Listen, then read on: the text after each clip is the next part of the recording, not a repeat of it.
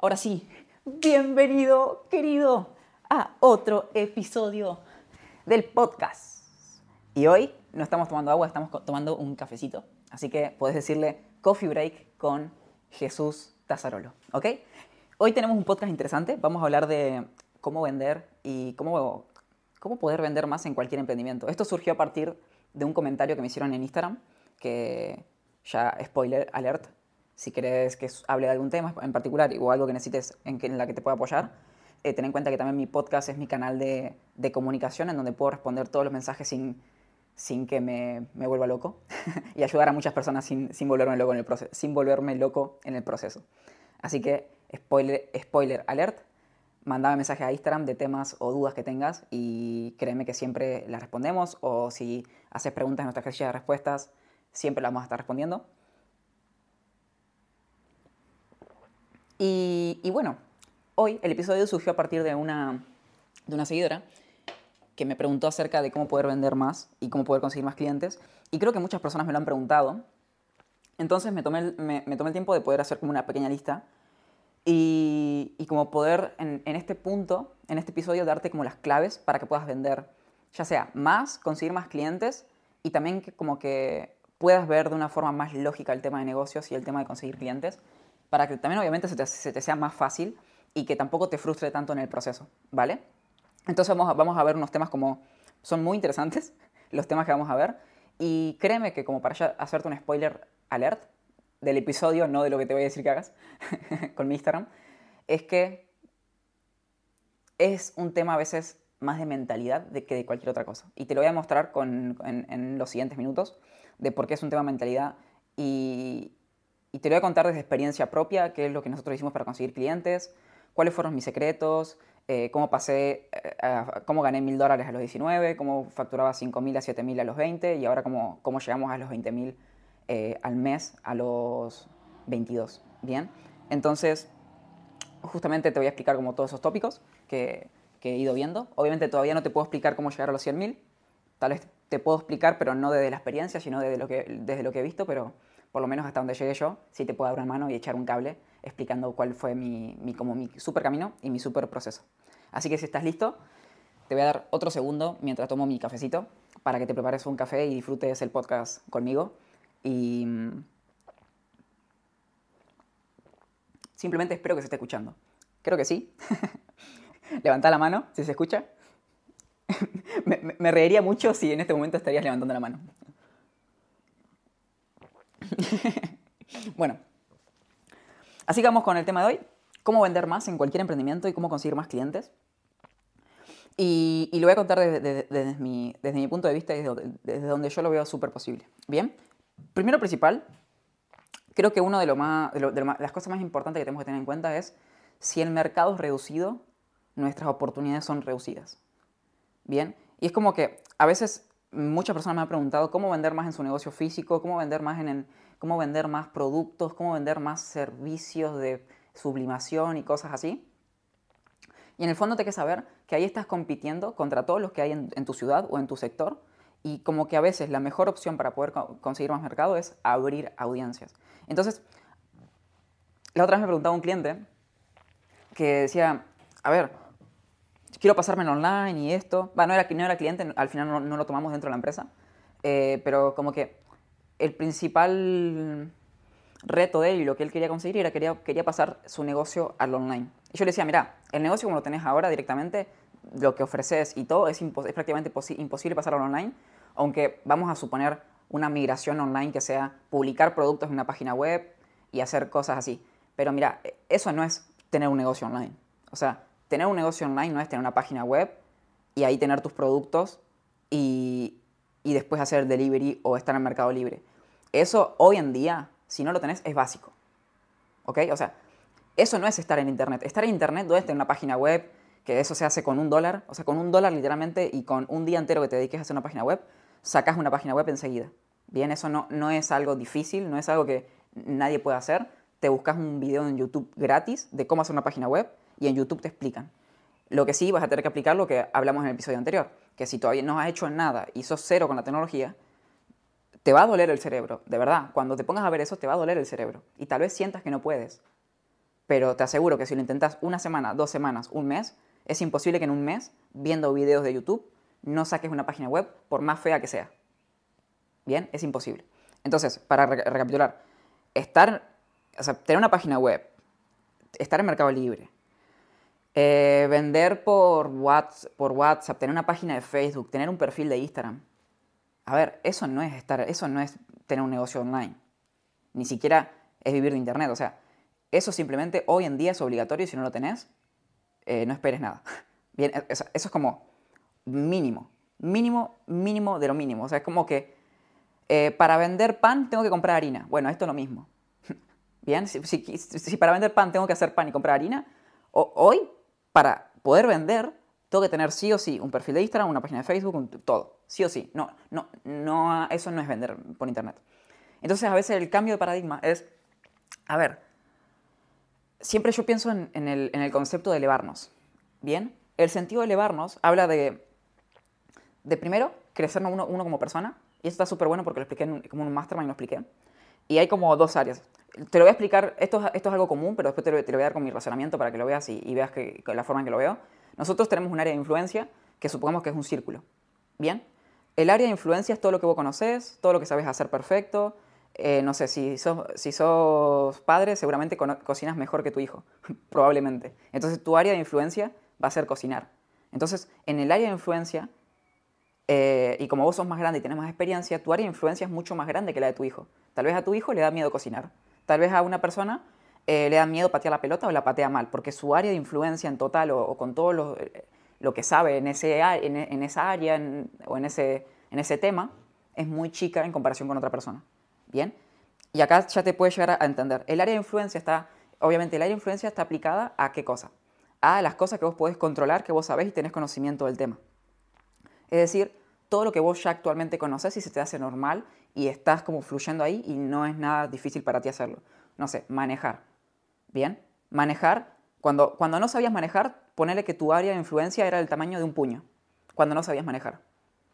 ¿Ok? Cuando aprendiste a manejar, tu área de influencia se agrandó como, como un centímetro para cada lado. Es como que ¡plup! creció tu área de influencia. Bien, cada habilidad que vos tengas, cada cosa que vos mejores en, ti como persona hace que tu área de influencia. Bien, pero obvio, no es fácil. Cuando manejaste por primera vez, probablemente tenías miedo. Cuando te subiste a la bici por primera vez, probablemente tenías miedo y te caíste y te hiciste pelota. o sea, te rompiste la cara contra algo, seguro. Pero justamente eso es parte del de, eh, siguiente punto que es tu zona de crecimiento. Bien, ¿qué es lo que le sigue? La zona de crecimiento o tu, bueno, yo, le, llamo zona de crecimiento o como zona gris o como niebla, que son todos esos terrenos inexplorados que todavía no, tú no conoces y que cuando te incursionas en ellos, tú empiezas a, crecer como persona y tu área de influencia empieza a crecer más. Entonces, acá viene lo interesante, que esto lo hablaba como con otra analogía en el episodio anterior. Cuando tu área de influencia es más grande, vos podés ayudar a personas que tengan el área de influencia más pequeña. ¿Se entiende? Por ejemplo, si tú estás escuchando este podcast es porque sientes que en algún área yo tengo un área de influencia mayor que la tuya. Si no, a ti no te interesaría escuchar el podcast. ¿Estás de acuerdo? Es porque sientes que en un tema en el que yo hablo puedo tener experiencia que tú no tienes que tienes. Que, tú eh, sientes que yo sé más. Y ese, ese es el simple mercado. Entonces, cuando yo hablo de elevarnos, que es lo que había traído antes, hablo de que siempre tenemos que pensar en cómo podemos ayudar a más personas y cómo podemos elevarnos por encima de la persona y cómo, podemos llegar a, como a más mercado. Bien, obviamente al principio hay que picar piedra, ¿ok? Al principio hay que picar, picar piedra y lo que yo hice al principio ahora te cuento cómo fue. Y si queremos nosotros vender más, primero tenemos que, a ver, no tenemos que decir queremos vender más. Es, a ver, ¿cuántos mensajes o cuánto, a cuántas personas le voy a hablar todos los días para generar X cantidad de ventas. Porque vender más es muy abstracto, muy abstracto. Yo en la, llamada con un equipo le dije a, o sea, nosotros todos los lunes tenemos una llamada en donde mm, vemos, bueno, los números de la empresa, vemos qué cosas tiene que hacer cada, cada, cada miembro del equipo y hablamos de nosotros y nos ponemos metas a la semana para cumplirlas y motivarnos entre todos. Y lo que surgió es, alguien dijo, quiero ser más productivo. Y yo le dije, a ver, si vos decís querés ser más productivo, no, ¿qué es ser más productivo? ¿Qué es eso? No, no, no hay forma de que pueda ser más productivo si no tienes un punto de comparación con lo que es ser productivo. Y yo le dije, ponete un número por más mínimo que sea, el hecho de ser productivo. No sé, si la semana pasada tuviste dos llamadas con cliente, esta semana, esta semana tenés 10. Entonces, si llegaste a las 10 llamadas con clientes esta semana o la que sigue, vos ya cumpliste tu meta de ser productivo y puedes decir que la cumpliste. Y eh, a esto va igual, o sea, a veces el vender más es, lo, tenemos tan abstracto y decimos, quiero, quiero vender más, quiero tener más clientes. Sí, a ver, ¿qué acciones que vos controlás vas a hacer para poder conseguir más clientes todos los días de forma recurrente durante X cantidad de tiempo? Bien. Mi estrategia cuando yo empecé, yo, eh, y ahora te voy a contar como los, trucos que estos aplican tanto a mercado online para vender servicios high ticket o para vender servicios o vender formaciones o vender cursos, tanto como para, como para algo presencial, que también es lo, al fin y al cabo los principios de vender son los mismos, al fin y al cabo. Bien. Y después te voy a explicar dónde lo aprendí y cómo, eh, cómo fue que hice el clic a los, como a los 16, 17, en qué momento hice el clic y te voy a recomendar algunos libros para que empieces a incursionar, incursionarte en todo esto y, y, para que empieces como ese caminito de hormiga que yo seguía al principio que creo que te puede llegar a servir en el punto en el que estés. Bien. Eh, ojo que estos, estos, conceptos funcionan para negocios grandes también. Y nosotros los aplicamos hasta para cerrar clientes eh, actualmente grandes. Obviamente estas hay ciertas partes que yo tengo delegadas, pero igual a ti en menor escala te van a poder servir si tú me haces caso y sales de este podcast haciendo las acciones que te diga. ¿Ok? Así que primero, eh, los pasos para poder vender más en cualquier negocio. Básicamente son principios para poder vender más, ya sea negocio físico o online. Y vamos a empezar con el primero. Y creo que esto es, básico y es algo que, a ver, se, se, se subestima tanto, la verdad. Se, se subestima tanto, se subestima tanto esto, que es ingresa a sectores donde puedas encontrar personas que le puedan interesar lo tuyo. Ingresa a sectores donde puedas encontrar personas que les pueda interesar lo tuyo. Bien. Ahora, uy, se me acaba de ocurrir algo para un cliente. se me acaba de ocurrir algo para un cliente. Bueno, si lo estás viendo, espero que lo estés viendo. Eh, tenemos un cliente que tiene un embudo de ventas que es para ayudar a las personas a dejar, a dejar de fumar. Entonces vamos a poner este caso. Si tu cliente ideal es una persona que quiere dejar de fumar, bien, o sea, sí, vamos a, voy a poner muchos ejemplos para que te entre en la cabeza y se te penetre. Y si tu cliente es una persona, si, vos vendes algo para ayudar, ayudar a dejar de fumar y tu cliente es un fumador, acá lo que tienes que preguntarte es, ¿dónde puedo encontrar a ese cliente fumador? Y a mí se me ocurrió algo súper bueno en este momento. El mejor lugar para encontrar un cliente fumador, ¿sabes dónde es? En la zona de fumadores de aeropuertos. Toma, ¿bien? Y esto es básicamente ingresar a los sectores donde tu cliente pueda, pueda estar ahí. Entonces, esto va a depender obviamente de lo, que, de, lo que, de lo que vendas. Si vos tenés una tienda de ropa y querés hacer que venda mucho esa tienda de ropa, deportiva, por ejemplo, obviamente vas a tener que hacerte socio de todos los clubes deportivos, vas a tener que hacer colaboraciones con todos los clubes deportivos, vas a tener que moverte en toda tu ciudad y así, en seis meses, te aseguro que sos la tienda que vende ropa deportiva más grande de la ciudad. Bien, porque son cosas sencillas que nadie hace. Nadie se toma el tiempo de hacer eso. Entonces, y más, y más creo que a veces en lo físico es más sencillo que en lo digital. Porque a veces en lo digital puedes segmentar, puedes hacer el anuncio por segmentación, pero la segmentación no es del todo bien, ¿ok? No es del todo tan, tan, tan, tan buena la segmentación. Y, eh, por ejemplo, si querés vender un servicio de sublimación de remeras, a ver, tenés que ir donde tus clientes pueden llegar a estar. Y estar en los momentos del mercado donde el mercado es más susceptible a comprar esas cosas. Bien, tener visibilidad con eso. Y también invertir, acá la parte más importante, apalancarte de plataformas para hacer tráfico, ya sea orgánico o tráfico de pago. Y acá quiero que te... mira, te voy a decir algo. A los 19, a mí lo que me ayudó cuando, cuando, cuando empecé con todo esto de, vender internet, y, te aseguro, yo hice de todo. Hice de todo porque fui como siempre una máquina de aprendizaje y, y creo que esa es mi habilidad número uno. Tengo la capacidad de poder aprender y buscar lo que quiera y poder aprenderlo. Creo que ese es como mi superpoder. Y, y, creo que este, super, este superpoder lo vengo soñando desde los 16 pensando que no lo tenía, pero en realidad después de unos años me di cuenta que sí lo tengo. Y tú también lo tienes. Por eso somos seres civilizados, por eso somos humanos y somos... O sea, nosotros tenemos, todos los humanos tenemos la capacidad de poder aprender cualquier cosa que nos propongamos si nos ponemos, eh, si nos ponemos como meta aprender esa, eso, ¿ok? Entonces, la habilidad número uno que hoy tenés que tener, va, la habilidad número uno que tenías que tener hace unos años era la habilidad de poder buscar. Y a ver, esto de buscar en Internet no es, ay, ¿cómo está el clima hoy? Eso no se llama buscar en Internet. La habilidad de buscar en Internet es unir puntos. Es lograr encontrar un video de YouTube y que ese video de YouTube hable de un tema y que te pongas a investigar de ese tema y cuando investigues ese tema llegues a una página de no sé de quién y encuentres algo que te interese y ese, esa cosa que te interesó te llevó a otra página en donde encontraste otro video de YouTube donde te explica cómo hacer algo. Buscar al principio, cuando no tienes un norte, cuando no sabes qué buscar, es la parte más difícil. Pero acá como que la super habilidad es ser un curioso continuo. Y si tú eres bueno haciendo preguntas, como te decían en la secundaria o en, el terciario o en la universidad, el profesor es un genio, pero las respuestas del profesor van a depender de las preguntas del alumno. Y Google e Internet es lo mismo. O sea, la única habilidad que hoy te puede sacar de cualquier punto en el que estás es saber cómo preguntarle a Google, saber cómo preguntarle a las personas. O sea, si vos sos capaz de formular preguntas profundas que te puedan realmente ayudar a vos en algo, es como que la calidad de las preguntas determina la calidad de las respuestas. Si tú eres bueno preguntándole a Google, evidentemente vas a sacarle buena información. Si tú entras a las redes sociales y solamente ves boludeas en, el teléfono y ves porquería, y, ojo, yo también a veces estoy se me pasa y estoy media hora en TikTok, pero soy consciente que estuve media hora en TikTok y digo, mierda, no puedo estar media hora en TikTok, y, salgo. O estoy por subir un video y me, llama algo la atención y termino descubriendo algo, ¿bien? Pero acá lo importante es la profundización. Entonces, como hablé antes, eh, estar en Internet eh, tener una página, tener un Instagram, tener eso mínimamente es obligatorio. Ahora, ¿cuál es el, el paso inmediato que tenés que hacer para poder tener una página web? Pensalo.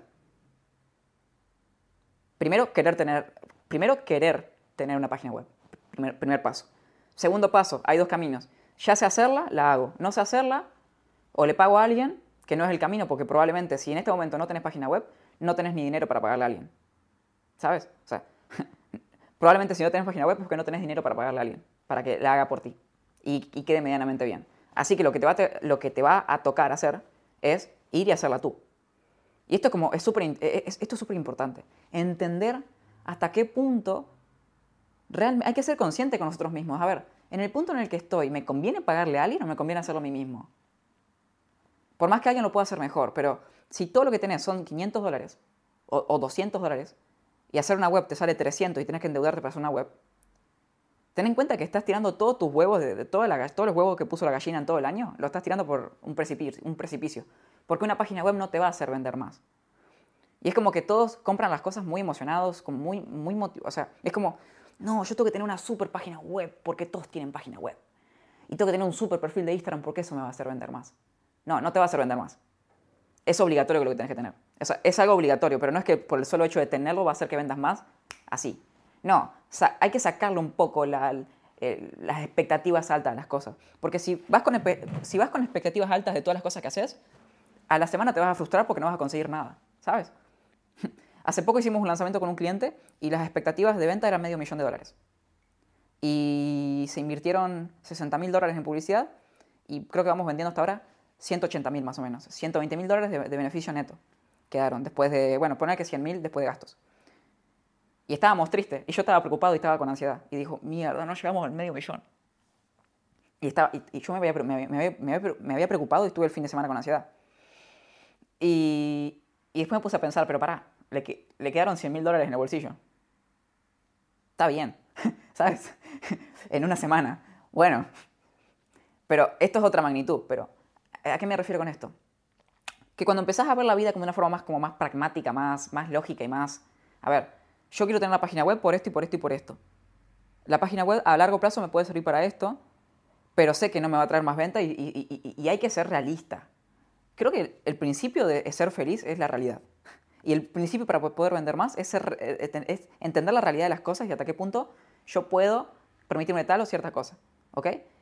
Y acá volvemos a lo siguiente la primera habilidad que tenías que tener, recordemos, es aprender a buscar en Google. Si vos sabés buscar en, si vos sabés buscar en Google, vas a saber hacer páginas web, vas a poder tener el mejor Instagram que existe, vas a encontrar personas que te ayuden, vas, a encontrar personas que te enseñen y, no te van a tener que aparecer. Es más, yo el podcast este lo estoy haciendo de una forma en la que se puede interesar a otro tipo de personas. O sea, yo podría hablar temas muy complejos y muy técnicos, pero en realidad yo estoy haciendo este podcast para que personas que no tengan nada que ver con lo que yo hago les interese y puedan venir a mí y, les pueda dar como unos consejos y que les pueda cambiar y ayudar. ¿Bien? Porque yo sé que ese tipo de personas ahora mismo no saben cómo encontrar las cosas y no saben cómo buscar. Y creo que si vos tenés que hacer una habilidad hoy para que facturar más y para vender más, aparte de lo que te dije de estar en círculos en donde te pueda... Primero, estar en círculos de personas que sean tus clientes, ya sea en internet, en redes sociales o en presencial. Mi caso, cuando ingresé a sectores y círculos donde estaban mis clientes, lo que, lo que yo hacía era pagar cursos de mil dólares Después empecé a pagar cursos de 5 mil dólares, después pagué, cursos de 10 mil dólares y después pagué cursos de 25 mil dólares. Después de pagar esos cursos, yo me metía, me metía en círculos de personas que podían permitirse pagar mis servicios y así es como yo vendía mis servicios. Bien, y cada vez lo vendía mucho más caro porque estaba en un, sector de personas y en un círculo de personas que, tenían mayor poder adquisitivo y que cada vez me podían pagar más. Bien, pero simplemente porque yo me autointencioné y me metía a grupos y pagaba para estar y pertenecer a lugares en donde posiblemente mi cliente iba a estar. ¿Bien? Eh, segundo, apalancarte de plataformas de tráfico orgánico, Mercado Libre, eh, SEO, hacer página web, redactar, eh, Instagram, todo. ¿Bien? Y la, que te voy a repetir tres veces en el podcast. Creo que la única, la única habilidad que te puede servir hoy en día para salir de la media y realmente ser diferente es aprender a buscar en Google. Nada más. Si vos sabés hacer investigaciones, buscar en Google y profundizar en Google para poder solucionar cualquier cosa que quieras y hacerla por tu cuenta y dedicarle el tiempo que sea necesario, como hablábamos en episodios anteriores, desbalancear un poco tu vida en el tema de relaciones y demás, aislarte unos, unos días, unos meses, lo que puedas, o algunas horas al día, y ponerte a profundizar en temas, ahí vas a salir de la media y vas a tener resultados. Y capaz que pasás de ganar 10 eh, dólares al mes o 20 o 50, que hay personas que me dicen que ganan 20 dólares al mes, a pasar a ganar 200 y 300, y ya te aseguro que ahí ya estás por encima de la media y, y, estás 50 veces mejor de lo que estabas y, tu vida ahí puede cambiar directamente. O sea, cuando ya llegas a ese punto, se te solucionan un montón de cosas y más si estás en la TAM. Bueno, si estás en Europa vas a tener que llegar a los 700 o 1000 para medianamente vivir. Pero en la TAM, con que llegues a los 300, 500, en el punto en el que estás, con que llegues ahí, se te, solucionan un montón de cosas y ya tu mente empieza a pensar diferente y empiezas a, vivir de otra forma mucho más linda, ¿sabes? Y cuando vos desarrollas esta habilidad, que la esa habilidad me ayudó a mí a los 19 a meterme en el mundo de Internet, a hacer e-commerce, a hacer páginas web, a llevar perfiles de Instagram, a todo. Entonces, si vos no sabes hacer algo, aprende y hacelo, hacelo tú. Bien, si ahora en este momento, si ganas menos de 500 dólares al mes o menos de 200, hacelo vos o, pagar un curso para aprender a hacerlo tú. No estás en el punto de pagarle a alguien para que te lo haga por ti. Y si le vas a pagar, le vas a pagar todo lo que tenés, te vas a estresar y encima esa persona no te puede, no te puede dar resultados con 100 dólares, ¿sabes? Y te vas a quejar y, no lo vas a recomendar. Es como que vos mismo te, te creaste un círculo negativo, un círculo de, de caca, en donde como tenés poco dinero, pagas cosas que salen poco dinero, no te traen los resultados porque pagaste simplemente el hecho de hacerlas y obviamente hay que diferenciar. ¿Qué estoy pagando yo? ¿El hecho de hacer la, tarea? O sea, siempre que vos le pagas a alguien, vos le estás pagando que él lo haga por ti. Punto, se acabó. Si él es mejor o peor, bueno, te va a traer mejores o, peores resultados, pero en el fondo no, no, puede controlar todas las cosas. Nadie puede controlar toda todo, todo lo que exista. O todas las variables que puede pasar. Vos en el fondo pagás para que te lo hagan por ti. Así que si vos pagás para que te lo hagan por ti con 200 dólares y, y invertís todo en eso, y estás esperando una solución mágica por invertir en eso, créeme que vas mal. En ese punto lo mejor que puedes hacer es invertir en cursos, capacitaciones y probar cosas. Intentar hacer cosas por tu cuenta. Hasta que empieces a facturar, empieces a vender, empieces a tener más ingresos y ahí sí podés empezar a subcontratar, subdelegar o hacer cosas más complejas. ¿Bien? Em, bueno, y la segunda habilidad esto, es un lío, después voy a hacer la, recapitulación para que te quede y la puedas anotar. Pero primera habilidad, buscar en Google y saber profundizar en temas para poder aprender y tener como ese, e, esas ganas de poder aprender. Segundo, segundo tema, hoy en día es aprender a buscar y aprender a preguntarle cosas a la, inteligencia, a la inteligencia artificial. Pero acá esto van de la mano. Tú no puedes preguntarle cosas a la inteligencia artificial sin saber qué preguntarle y qué quieres esperar de ella. Por ejemplo, si vos querés redactar un copy persuasivo, si vos no sabes lo que es un copy y no sabes que existe el copy, evidentemente nunca vas a poder pedirle un copy a la IA. porque no, sabes que, ni que existe el copy. Por ejemplo, los productores de música, ellos saben cómo pedirle al algoritmo que la inteligencia, que la inteligencia artificial le arme las bases, los, bueno, lo que se llame que usen. Eh, un artista le sabe cómo pedir eso que necesita para que la IA se lo arme. Entonces tú, para poder usar la IA, tienes que ser un experto buscando y aprendiendo por tu cuenta para poder aprender y apalancarte de la IA. Entonces, como que la, mejor habilidad que puedes tener en, los próximos 100 años va a ser buscar en Google. Punto número uno, buscar en Google. Y segundo, con tu aprendizaje y tu expertise y con lo que vas aprendiendo de todos tus días, hacerle preguntas profundas a la IA y preguntarle cosas que necesites para que te lo dé. Y experimentar y estar todo el día con eso y obsesionar, en el fondo es obsesionarte. Porque si vos no lo ves como algo divertido, no te vas a poner con la IA a divertirte. Y te aseguro que es más divertido, o sea, es mejor y más productivo para ti divertirte haciendo tu página web que en una semana vas a estar feliz de haberla hecho, o sea, vas a estar feliz de tu vida. O sea, imagínate si no tenés nada. Tu perfil de Instagram se ve feo. Y de la nada, de la nada, que tenés un perfil de, Instagram lindo, aprendiste a diseñar, aprendiste a hacer páginas web. Vas a ser la, persona más confiada del mundo si aprendes a hacer todo eso. ¿Bien? Y, y se te va a notar. Y eso empezó por ti. Eso es más divertido y es más gratificante que estar sentado tomando mate, sin hacer nada. Y ese es el ejemplo más burdo que pongo. Es más gratificante a veces que estar boludeando todos los días. Es más gratificante sentarte y lograr cosas y aprender cosas nuevas y ver que podés y sos capaz que cualquier otra cosa. Yo creo que cualquier persona puede aprenderse una página web. Es una pavada. Buscas un video en YouTube, clic por clic, y vas siguiendo con el mouse lo que te van haciendo y, y lo conseguís. A ver, si yo pude aprender eso a los 9, a los 12 años, si lo pude aprender a los 12 o, menos, a los 11 años a hacerlo, ¿por qué bueno puedes aprenderlo a los 20, 25, 30, 40? A ver, si decís que no es para ti, vas mal. No puedes decir, no es para mí esto. ¿Cómo que no? Si hay chicos de 11 años que lo aprenden y no tienen nada diferente a ti. Simplemente, ¿sabes por qué aprendió el chico de 11 años a, investigar, a buscar y usar la computadora como sabe usarla? Porque se sentó con la compu y pasa 12 horas al día con la computadora, no es que sea un genio. Es que el pibe pasa 12 horas al día con la computadora y es imposible que no saque algo bueno si está 12 horas al día intentando cosas y probando cosas diferentes. Lo único que te separa de ser un genio en tecnología a no serlo es estar en la computadora ahí.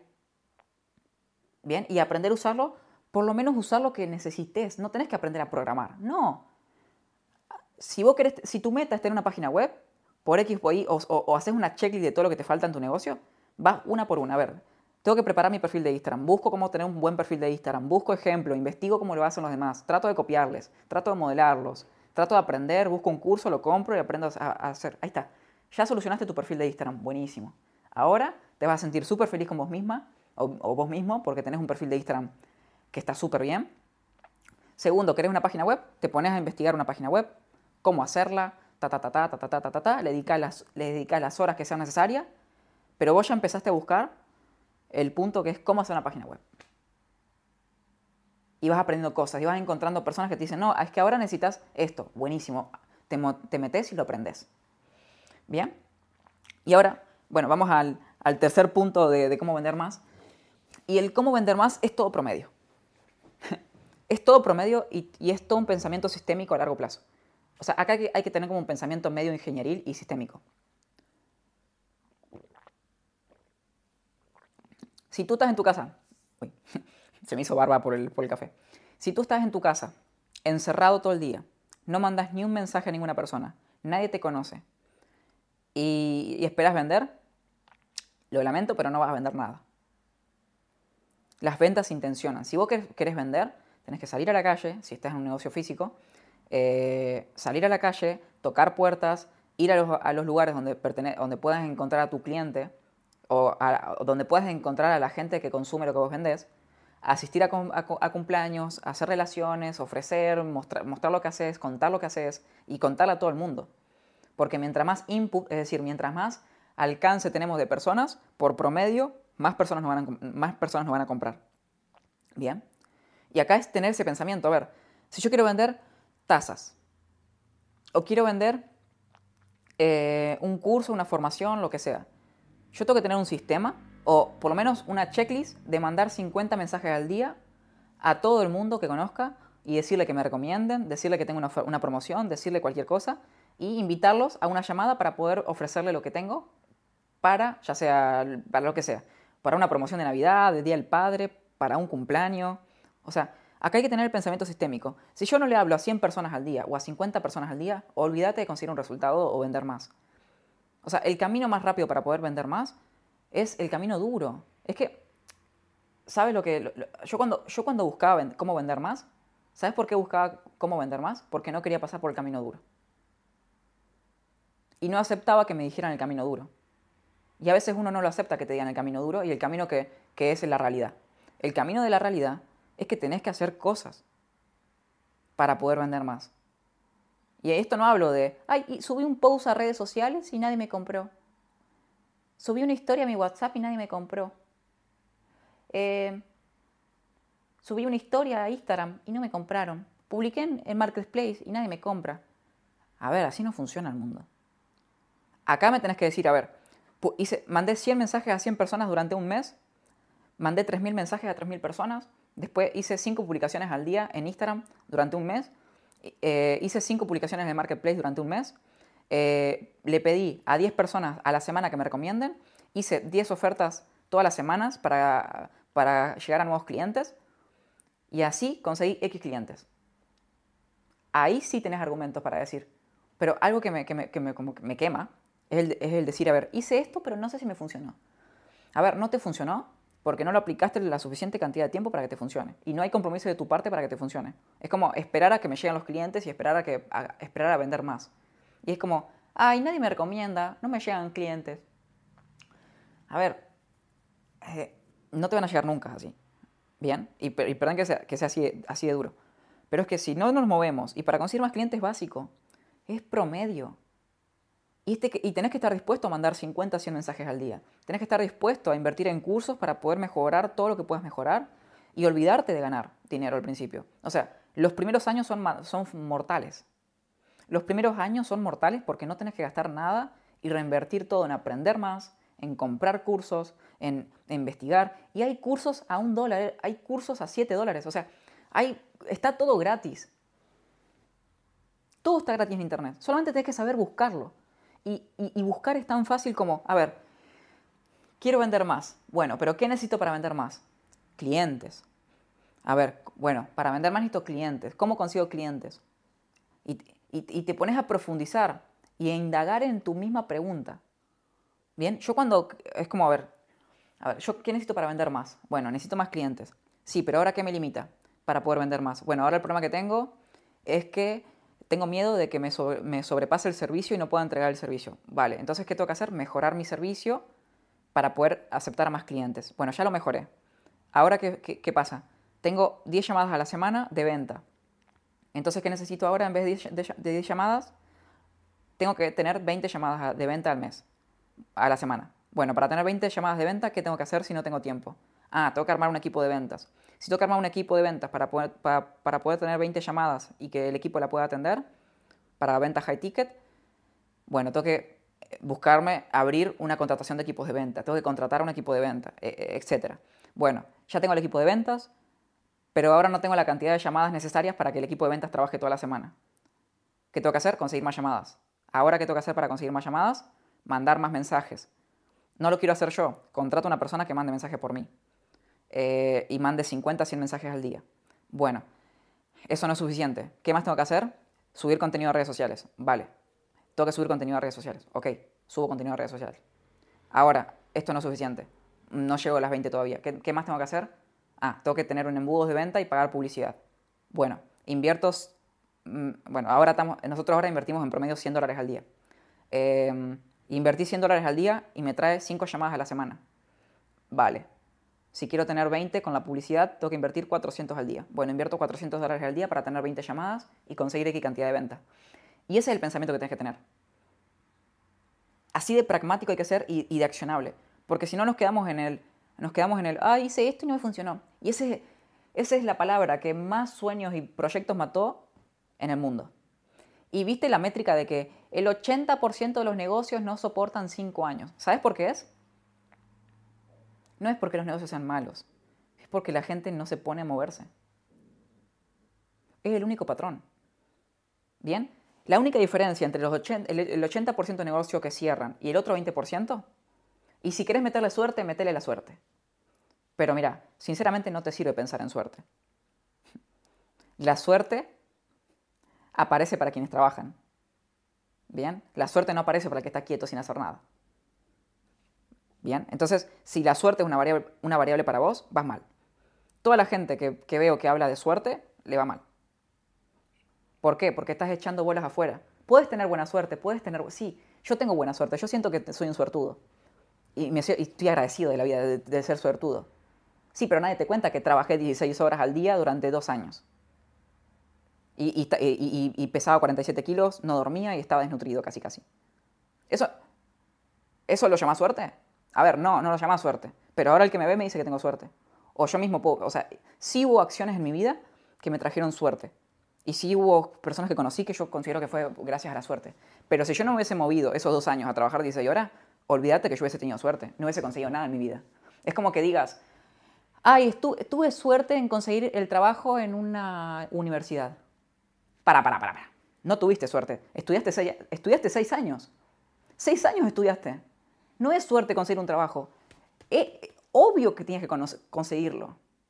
La suerte solamente aparece para quien trabaja y quien actúa. Bien, entonces, si sos de los que están ahora, ah, hice esto, aquello y no me funcionó, hice esto y no me funcionó, invertí un dólar y no me funcionó, es un marco de pensamiento erróneo. Está mal. O sea, y te lo digo así, de, de hasta siento que puede ser hasta grosero, pero no, no, no, tengo malas intenciones. Te lo quiero decir, pero para que te entre. Es como, estás pensando mal. De verdad. Estás pensando mal. Acá el pensamiento tiene que ser pragmático y decir, mandé 100 mensajes al día, eh, yo invertí en esto por esto. Hace poco estaba hablando con prensa, para, estaba hablando con, con, una prensa de México para preguntarle cuánto sale salir en prensa y todo. Nosotros eh, hacemos acciones todo el tiempo. Y yo le digo, a ver, eh, perfecto, son 1.500 dólares al mes. Y yo le dije, a ver, sinceramente, no espero conseguir clientes de ahí. Yo la acción que solamente busco es que mi mensaje llegue y tener exposición y poder, y poder salir en medios y que me asesoren para poder hacerlo bien y que no la cague. Y me dijeron, 1.500 dólares al mes. Bueno, está bien, acepto, el precio está bien, o sea, no, no, es un precio razonable y para lo que ofrecen está perfecto. Y le dije, uh, me, me, súper interesa, déjame resolver unas cosas que, y, después ya hablamos. Y me dijo, Jesús, vos sos el único que entendió que esto no es eh, soplar y hacer botellas. Que acá no, no es pagar esto y te haces millonario y, y, y sos un eludito. No, Acá es, el resultado final es salir en prensa. Ya lo que pueda llegar a conseguir con eso no lo puedo controlar. No se puede controlar. ¿Qué es lo que puedes controlar? O sea, acá hay que separar muy bien de lo que puedes controlar y lo que no puedes controlar. ¿Qué es lo que puedes controlar?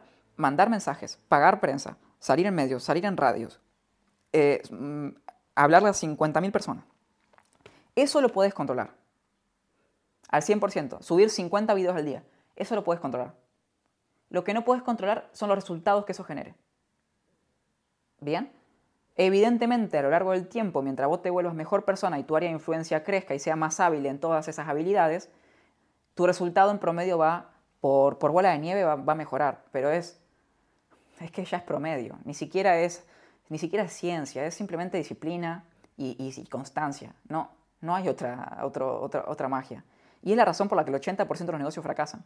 Porque ese 80% están pensando que la suerte los va a salvar, echando todas las bolas afuera, diciendo de que mandé un mensaje, ay, mandé un mensaje y no me funcionó. Subí una historia y no me funcionó. Ay, ay, ay, ay, ay, no vendo. A ver, no. No es el marco de pensamiento. No es el marco de pensamiento. Ese. Acá el marco de pensamiento, y esto aplica para todos los negocios, acá es, a ver, yo quiero vender 200 mil dólares y, y, este marco es lo mismo que se usa para, negocios de medio millón. Es lo mismo que usamos con empresas multinacionales, eh, franquicias completas, eh, con directivos. O sea, esta forma de pensar es la que tienen ellos. Y por eso están donde están. Tú vas a llegar en mayor o menor medida. Sí, vas a llegar de mayor o menor medida. No vas, capaz que, capaz que no, no fundás una multinacional en un año. O capaz que sí. Pero pensar de esta forma ya te hace ser mejor. Y no es algo que yo tengo razón. A ver, vamos a ser pragmáticos y vamos a ir al, punto. ¿Cómo te conviene pensar? Y te, hago la pregunta a vos, ¿cómo te conviene pensar? Y, te lo pregunto por, ¿te conviene pensar? O sea, pregúntatelo, ¿me conviene decir que todo es obra de la suerte? Supongamos que, tenga, que, vos tengas razón. O que, la persona que diga, todo esto es gracias a la suerte. ¿Me conviene pensar así? ¿Echando todos los balones fuera? ¿O, o me conviene pensar de que, no, esto es gracias a que mando 50 mensajes al día? Si no, no lo hubiese conseguido. Y bueno, tal vez tenga un poco de suerte, pero mandé 50 mensajes al día. Ahí cambia. O, ¿qué te ¿cómo te conviene pensar? ¿Te conviene pensar que no podés? O sea, vos puedes pensar lo que quieras, pero ¿qué es lo que te conviene pensar? Siendo egoísta, ¿a vos qué te conviene pensar acerca de vos mismo? Te conviene pensar, te conviene pensar de que si mandás 50 mensajes te va a ir mejor. Te conviene pensar que si sos eh, pragmático y vas a, las cosas que puedes controlar, por más que, supongamos que yo diga todo mentira, esto es todo mentira, todo lo que te dije anterior es mentira, ponete así. Pero decime si no tiene sentido y es lógico y es congruente decir que, a ver, me voy a enfocar solamente en lo que puedo controlar y hacer todo lo que puedo controlar, nada más. Si yo sé que, quiero vender más, mando 50 mensajes al día, subo contenido, hago todo lo que tengo que hacer durante un año y veo qué pasa. No, no pasó nada en un año, que no creo, y pruebo otra cosa diferente otro año. O, digo, esa es la opción 1, que es el camino 1, es el camino que yo seguí. Bien, sinceramente. Supongamos que mentira. A mí, me, a mí, sinceramente, me conviene pensar, así. Y yo prefiero pensar así antes que pensar que es todo por la suerte. No, esto es todo porque trabajamos. Y porque trabajo y porque eh, nos esforzamos para conseguir las cosas. Si no te mueves, si no te esforzas para conseguir lo que quieres conseguir, no lo vas a conseguir nunca en tu vida. Punto. Y el segundo, el segundo marco es, no, es que no consigo las cosas porque no tengo suerte. No, no tengo suerte. No. No tengo suerte. Ah, no tengo suerte. No. ¿Te conviene pensar así? No creo. ¿Sabes? Y, aparte hay un patrón de las personas que dicen no tengo suerte. A mí me han estafado, me han cagado, me han eh, perdido un montón de dinero. O sea, he invertido un montón y, y es como que ya es como, es parte del proceso. Pero si vos invertís 50 dólares y los perdés, entre comillas, porque no lo vas a perder, en realidad fue una inversión en, confiar en algo e intentar cosas nuevas, y, si, sentís que los perdiste es porque estás muy anclado y muy, como muy apegado, ¿sabes? Si, perdiste, si sentiste que los perdiste porque estás muy apegado a esos 50 dólares. Por más, que te, por más que te hayan costado, porque no digo que no te hayan costado conseguirlos. No digo eso. Pero digo que las acciones es, es como entenderse a sí mismo y a ver, si es decir que los perdiste, te quejas y armas un revuelo por 50 dólares, no es el marco de pensamiento. Ahí el marco de pensamiento es, a ver, ¿qué aprendí? Bueno, no los perdí, aprendí X.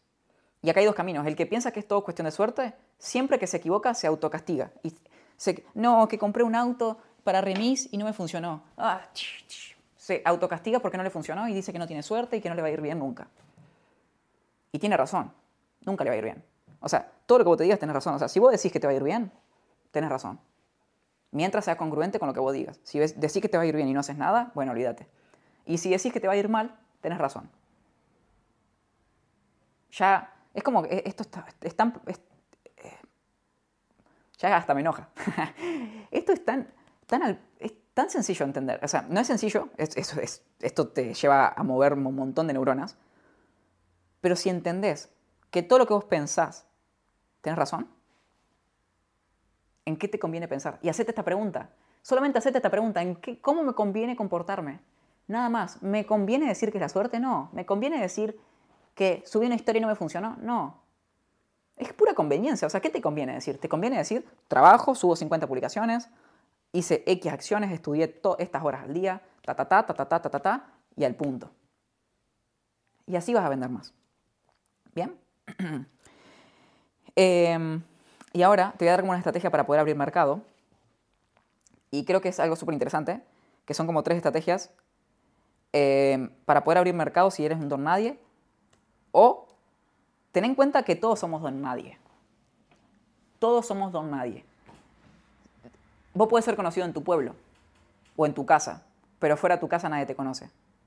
Entonces, abrir mercado no aplica para alguien que está recién empezando. Abrir mercado aplica para cualquier empresa hasta una, multinacional.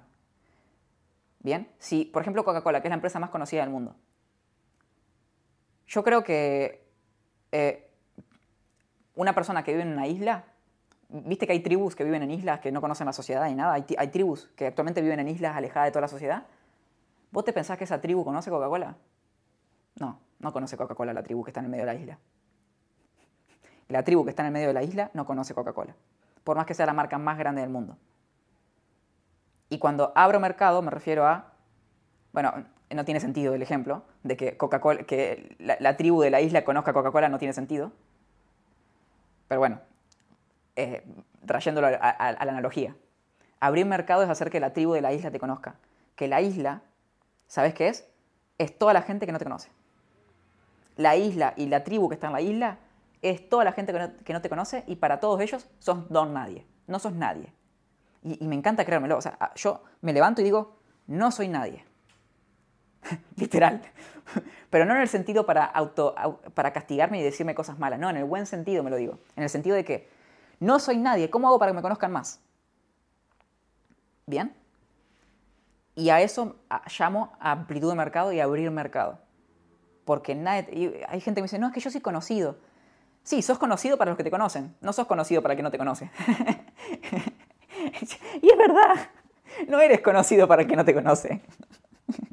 eres conocido para el que te conoce. ¿Qué es ser conocido? Sí, tenés 50.000 seguidores en redes, joya. Pero hay 8, hay 8 mil millones de personas en el mundo. A ver, está bien. A mí me siguen 10.000 personas, me siguen 17.000. O entre todas, mis redes, entre todas mis redes tal vez son 25.000 personas. A ver, pero hay 8 mil millones de personas en el mundo y te conocen 25 mil. Y te conocen entre comillas porque te vieron solamente la cara. Tal vez con las que hablas son 500. Bien, entonces, amplitud de mercado, esto aplica para todas las empresas. ¿ok? Mm, acá lo importante, y bueno, es que me, me gusta unir todo. Al principio hablaba del área de influencia y de cómo elevarte por encima. Bien, y una parte de poder abrir mercado de formas indirectas es vender lo que sabes hacer y con lo que ahora ganas dinero. Es decir, enseñar a personas que hagan lo mismo que vos haces para que vos puedas... O sea, enseñarle a las personas lo que vos hiciste para poder conseguir dinero y explicárselas a ellas. Bien, es decir, si vos ganas dinero sublimando tasas, enseñale a alguien que lo haga por ti y le pagas por eso. O que te pague un curso de cómo sublimar tasas y cómo aprender esa profesión. Y le enseñas a conseguir clientes, les enseñas todo lo que vos hiciste para que a vos te vaya bien. Y ahí, pero mira cómo es, la, es como es la bola de nieve del éxito. Si vos haces todo lo posible para que a vos te vaya bien en tu emprendimiento, bien, supongamos que yo vendo tazas y al principio no sabía cómo vender tazas, no entendía cómo vender tazas. Estuve un año pegándome la cabeza contra la pared, 25.000 veces, hasta que por fin me fue bien y gané 1.000 a 2.000 dólares al mes, estables con clientes recurrentes y tengo mi empresa que sublima tasas. Joya. Aprendí a usar redes sociales, aprendí a hacer página web, aprendí a conseguir clientes. O sea, en el proceso para hacer crecer mi negocio, aprendí de todo. Cuando vos llegas a ese punto en donde tu negocio ya creció, tú ya eres la mejor persona que puede explicar cómo hiciste eso. Y así automáticamente vos pasás de 2.000 dólares al mes a 10.000 al mes. Así de la nada. ¿Por qué? Porque empezás a explicarle a personas lo que vos hiciste y a enseñarle a personas de todo el mundo lo que vos hiciste. Y eso sí se puede vender por internet. Y es como un híbrido en donde vos tenés tu negocio físico, que lo estás haciendo crecer, lo haces crecer en paralelo, pero el negocio físico te da, el físico entre comillas, o sea, el negocio que tengas. Pero ese negocio físico te da la autoridad y, te da el sentido para poder hablar de que vos sabes del tema porque ya lo conseguiste. Ya no es vender humo, no, lo conseguiste y por eso vendés. Bien, nosotros, por ejemplo, en mi empresa yo ahora mismo podría enseñar a personas a que tengan su agencia de marketing. Porque nosotros ya facturamos 20.000 al mes con, la agencia. Bien, y con nuestro modelo híbrido y todo. Entonces yo ya puedo enseñar a personas que lo hagan. ¿Ok? Pero antes de hacerlo, ahora estoy solucionando otros temas para poder escalarle y llegar a, a 50.000, a 60.000, que es mi prioridad con la agencia, y después ya me voy a abrirme. Pero en este punto, si vos llegas a los 2.000 al mes vendiendo tasas y ves que ese es tu techo, yo por ejemplo sé que puedo llegar a los 50.000 y hay cosas que tengo que resolver. Pero si vos sabés que ya está tu techo, entre comillas, ya podés ponerte a vender a todo el mundo con, otro modelo de negocio que sea completamente online y, y, que no requiera tanto tu tiempo, a enseñarle cómo vos lo hiciste para que otros aprendan. Y ahí estás abriendo mercado. Y acá trae dos beneficios. Uno, tú, tú, tu marca se hace conocer por consecuencia. Es decir, la gente que te ve va a saber que tú tienes la fábrica de tazas más buena que existe. Y hay gente que va a ver tu anuncio y no te va a querer comprar el curso. Hay gente que va a ver tus anuncios y no, te van, no van a querer aprender a hacer ellos las tazas. Pero te van a preguntar, Eu, ¿vos fabricás tazas por las dudas? Entonces, es como que tenés publicidad que es rentable porque le enseñas a las personas una, una profesión. A la vez que es rentable, la gente que no te quiere comprar eso, la gente top, te va a preguntar directamente si tenés el servicio para comprarte a ti. Entonces de esa forma estás consiguiendo más clientes, pero por consecuencia, ¿sabes? Por consecuencia. Em, segundo, para abrir mercado siempre me gusta decir, vende a lo mínimo posible. Vende a lo mínimo que puedas. O sea, vende a lo mínimo que te puedas permitir. Olvídate de ganar dinero. Y es, es, un, consejo, es un consejo pésimo. Pero acá yo le estoy hablando a Jesús de, de 17, de 16, que no ganaba un peso. O sea, sí ganaba, pero trabajando y se mataba y ganaba creo que es 20 dólares al mes y trabajaba 10 horas al día. Eh, a ese Jesús le estoy hablando. estoy hablando del Jesús que no ganaba nada. Y yo al, Jesús que le daría, que es el consejo que te doy a ti, si estás, eh, si no, estás en cero, el consejo que te daría sería, vende a lo mínimo, regálate. Porque es la única forma de tener experiencia gratis después, es que después veo muchas cosas y, dicen, eh, busco persona con experiencia. Y después la gente que, busca trabajo dice, pero ¿cómo voy a tener experiencia si nunca trabajé y todos los puestos piden experiencia? ¿Cómo voy a tener experiencia si nunca trabajé para eso? Y así no consiguen trabajo. Imagínate si vos te pones a trabajar gratis para tener experiencia, porque no todo se paga con dinero, no todo es plata, no todo es dinero. Ganar no es dinero. Ganar es todas las áreas. Si vos haciendo algo, por más que lo hagas gratis, aprendes, eh, eh, estás ganando un montón. Bien, por ejemplo, yo para mi empresa compro cursos de 20 mil dólares y se los regalo al equipo. Todos los meses invertimos 2.000 a 3.000 dólares en formaciones, pero así, todos los meses, y se las regalo a mi equipo. ¿Bien? Y tienen su sueldo, cobran bien, o sea, están felices trabajando, eh, no, los explotamos, tienen todos eh, sus tareas que cumplir todos los, todos los días, tienen bonos, trabajan súper feliz y a la vez les compramos cursos de 2.000 a 3.000 dólares todos los meses para que ellos lo hagan. A ver, la información vale. Entonces, o aprendés pagando o aprendés trabajando. Y al principio, si no tenés dinero ni nada, a trabajar gratis. Trabaja gratis y experimenta. Porque, o, cobra lo mínimo posible, pero forzate en hacer las cosas bien, en, dar lo mejor de ti. Ya sí, bueno, si ya estudiaste, tenés como un máster, ya tenés un montón de ejemplos, estudiaste, ya te moviste, hiciste cosas, bueno, ahí sí, cobra y empezá a subir los precios. Pero no te digo que cobres gratis toda tu vida, no. Empezá barato, con lo mínimo que puedas, con lo que vos consideres que está bien, o con menos, por ejemplo, para que para vos sea fácil venderlo y no te sientas mal y te sea fácil ofrecerlos. Y ahí, cuando ofrezcas eso a todo el mundo y, no tengas vida, esto es un consejo, mira, tío, la verdad es un consejo pésimo, pero es lo que yo hice. Yo me regalé, literalmente, me quedé sin vida. Cuando me quedé sin vida dije, para, tengo un problema, porque no me alcanza y no tengo vida. Y no como y no duermo. Hay un, hay un problema. Subí precios, Volví a vender más, subí precio de nuevo, volví a vender más, subí precio y así hasta ahora. Y ese fue el camino. Punto. Y, mejoré todo lo que tuve que mejorar en el proceso para poder subir precios. Pero tienes que empezar por un punto. Vos tienes que identificarte en qué etapa estás para ver en qué, en, qué punto. O sea, si estás en cero absoluto, para abrir mercado, eh, bueno, vas a tener que picar piedra al principio. Pero me lo vas a agradecer después, después de picar piedra. Y dando lo mejor de ti, sabiendo que a ti te conviene picar piedra. O sea, a ti te conviene. O sea, no hay nada más lindo que una persona que trabaja feliz porque sabe que ahí está cumpliendo lo que él quiere llegar a hacer. A mí me ha tocado trabajar gratis.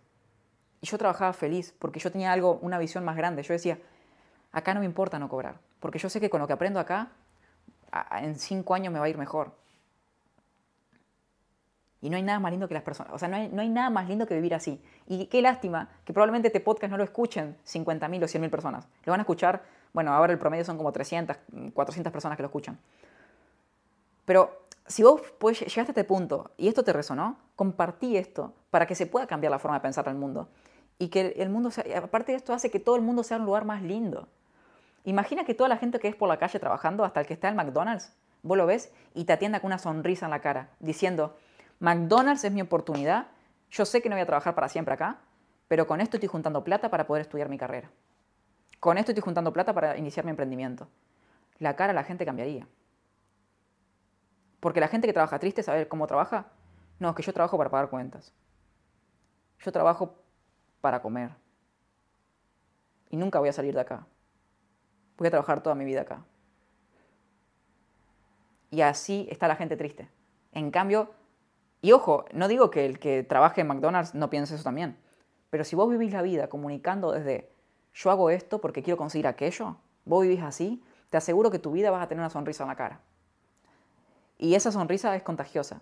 Con, vos con tratar bien a las personas, con sonreír, sonreírles de la cara, ya le cambias el día. Y así de la nada, una sociedad se puede ser, o sea, una sociedad completa puede ser mucho más feliz.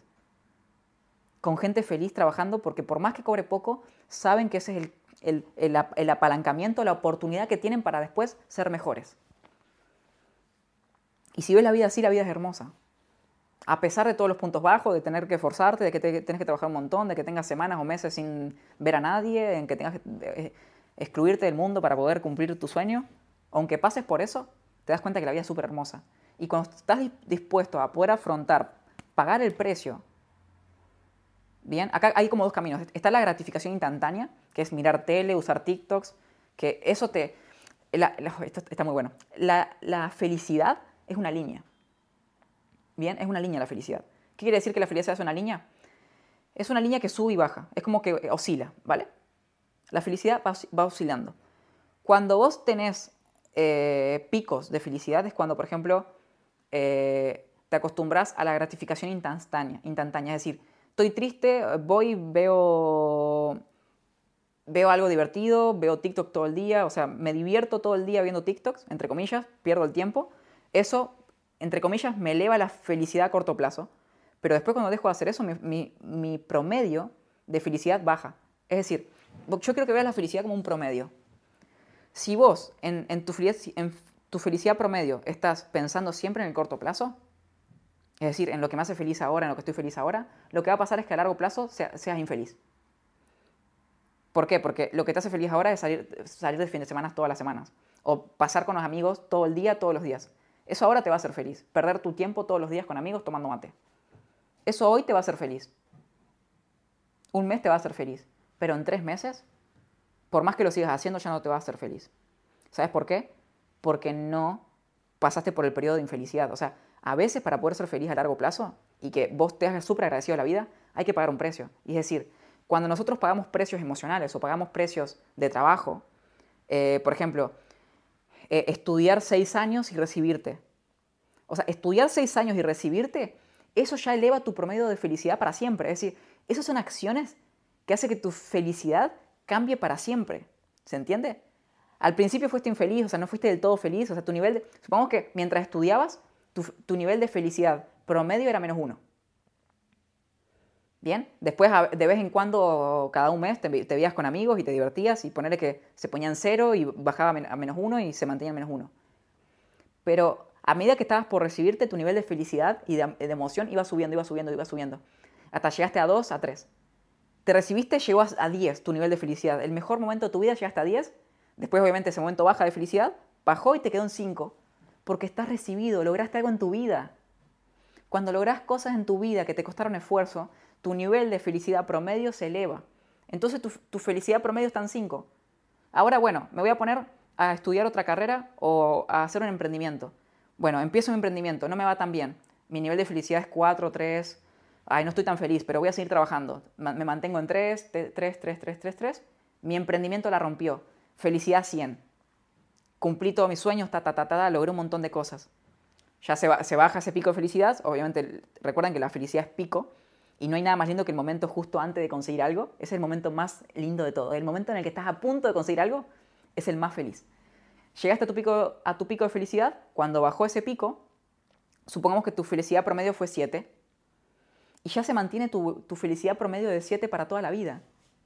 En cambio, si vos vivís con, tengo que ser feliz todo el día, tengo que tener felicidad 10 todo el día, cuando eso baje, vas a estar en menos, en menos 50. Porque te vas a dar cuenta de que tuviste toda tu vida viviendo en gratificación instantánea, en cosas que te hacen feliz en el momento, en que te divierten, en, vivir en cosas que te divierten en el momento, pero que a largo plazo, a largo plazo esas cosas que te divierten en el momento no te traen felicidad. Simple, simplemente son picos de dopamina que se le dice, son picos de emoción, de felicidad, entre comillas, pero cuando ese pico baja, ay, no vas a ser feliz. Imagínate a alguien que es alcohólico cuando, o, se droga. Una persona que se droga, cuando está drogada, está en sus picos de felicidad. Y esto es un ejemplo súper burdo. Pero una persona que se droga, cuando se droga, está feliz. Cuando se droga, está feliz. Y para él hace las cosas bien. Pero cuando se deja de drogar, ese pico de felicidad se le va a la mierda. Y ahí está en la mierda. Y, claro, está tan mal emocionalmente, o sea, está tan triste, que ya no hay nada que le pueda subir la emoción. No puede estar más infeliz. No hay nada que le pueda hacer sentir felicidad que volver a drogarse para volver a sentir esa, felicidad.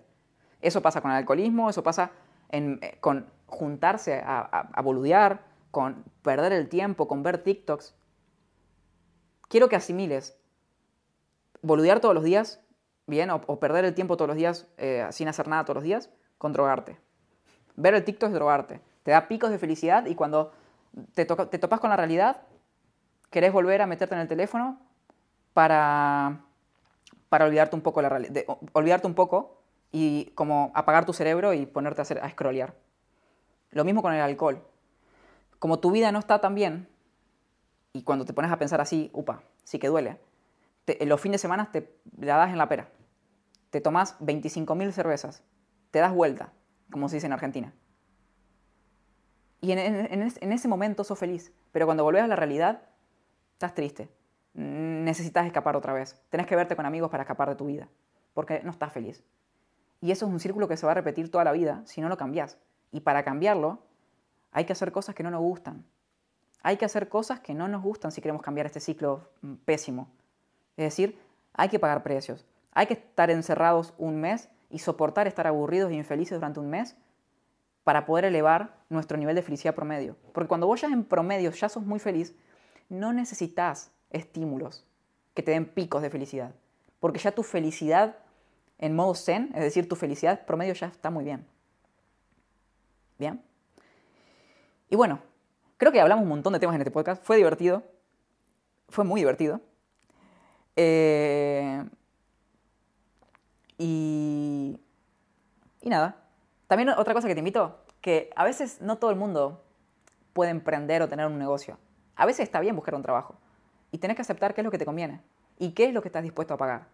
Si estás dispuesto a pagar riesgo, a, someterte a problemas, a tener que, quedar en bancarrota, a poder llegar a endeudarte, si estás dispuesto a hacer todo eso, abrite un negocio. Great. Si no estás dispuesto y querés dinero fijo, algo más estable, vende un servicio. No abras un negocio, vende un servicio y quédate con dos clientes fijos. O, quédate con un... O trabajas por una empresa que te pague todos los meses y, te sientas bien y que con eso que... O sea, no está mal el camino que tomes. No tenés que ganar 20 mil dólares. No tenés que ganar 5 mil dólares. Tenés que ganar lo que te sientas bien que estás ganando. Y cuando eso ya no te, no te llene, ya subís el siguiente paso. Pero está bien trabajar en una empresa, cobrar tus 200, 500 dólares al mes. Si ves que a vos te sirven y para ti, para el nivel de vida que tienes, está bárbaro y es un golazo, estás haciendo las cosas bien. Y si en esa, en esa empresa te tratan bien, hacer las cosas bien, y te valoran y, es, lindo el ambiente y te hacen sentir feliz, tal vez no estás ganando con dinero directamente, pero estás ganando con felicidad y con crecimiento personal, con contactos, con relaciones, con una forma de ver la vida más fresca. ¿Bien? No todo, no todo es dinero. Y tampoco te quiero decir, factura 5 mil dólares al mes, factura 10 mil dólares al mes. Si lo querés, bueno, pero hacete la pregunta, ¿de verdad lo querés? ¿Estás dispuesto a pagar los precios que hay que pagar para facturar 10 mil dólares al mes? ¿A arriesgar todo lo que tenés que arriesgar para cobrar eso? Eh, pregúntatelo. Y cuando te lo preguntes, vas a ser más feliz. Porque ya no vas a ver al otro que factura un montón como, no, mira todo lo que gana. Ay, él tiene mejor vida que yo. No, ponete a pensar a ver qué, pagó, qué, qué precios pagó él para tener mejor vida. y yo estoy dispuesto a pagarlo, y si no estoy dispuesto a pagarlo, no me comparo. Y no me quejo. Acepto como estoy. Si estoy dispuesto a pagar esos precios y hacer lo que tengo que hacer para lograr eso, me pongo a hacerlo y punto. Ya está. Y ese es oh, súper poderoso ese marco, ese marco de pensamiento. Básicamente es un marco de pensamiento para poder vivir más feliz. O sea, esa forma de pensar te hace vivir más feliz. Directamente. ¿Sabes? Porque te quita un montón de cosas encima. Y no digo que no tengas que esforzarte y, y, picar piedra. Porque si no ganas nada, sí tienes que moverte. Si no ganas nada, tenés que moverte hasta que llegas a un punto, hasta que, hasta que encontres una empresa en la que te valoren, en la que trabajes bien, en la que te sientas cómodo, con buenos valores, hasta que encontres un cliente, hasta que encontres, hasta que armes la empresa. Pero está bueno preguntarse a sí mismo qué es lo que uno quiere para saber hasta qué punto quiere llegar uno. Siempre hay, o sea, tal vez justo en este momento de tu vida no quieres llegar a ese punto, está bien, bárbaro, pero hay otras personas que sí quieren llegar. Y lo van a hacer, perfecto, están dispuestos a pagar ese precio. Si tú no estás dispuesto a pagar ese precio, perfecto. No tenés razones para quejarte, no tenés razones para compararte, no tenés razones para estar triste, no tenés razones para decir, ah, él tiene un, un Ultra Mac y, y demás, y yo tengo un LG L1 no tenés razones para compararte si no estás dispuesto a hacer eso, a todo lo que, todo lo que ellos hicieron. ¿Bien? Y esto, esto habla en todas las áreas. Si, por ejemplo, eh, querés vender más, pero no estás dispuesto a investigar sobre páginas, sobre cómo tener un perfil de redes sociales mejor y hablarle a 50 personas al día, ya no preguntes más cómo vender más, porque no estás dispuesto. Acá es tener, o sea, ¿querés vender más? ¿Estás dispuesto a pagar lo que haya que pagar? ¿El precio que haya que pagar? El precio que, haya que pagar? Pagar cursos, pagar formaciones, capacitarte, invertir en vos mismo, eh, dedicarle horas, aprender, buscar en internet, eh, obsesionarte con eso. ¿Estás dispuesto? Sí, bueno, anda. ¿No estás dispuesto? No te quejes. Punto. Así la sociedad va a ser mucho mejor. Toda la gente va a ser mucho mejor y mucho más feliz si sin pensar de esa forma. Y no digo que no hay momentos malos, que te sientas triste, sí, está bien. Pero vamos, al vamos a la vida completa, ¿sabes? ¿A qué es lo que te conviene pensar que lo hablamos en el podcast? Así que bueno, querido, querido, querida y querido, este podcast estuvo súper divertido. Ya creo que están siendo súper interesantes y es como que me estoy súper abriendo a hablar acerca de todas las cosas que yo pienso y demás. Espero que se haya grabado.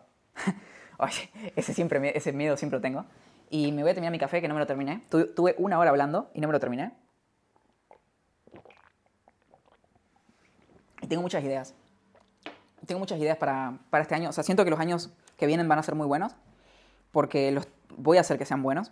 Y, y quiero, que quiero que te digas eso a vos mismo. Los años que vienen son buenos y mejores para mí. Voy a hacer todo lo que sea necesario para que esos años sean mejores y ya sé el camino que tengo que seguir.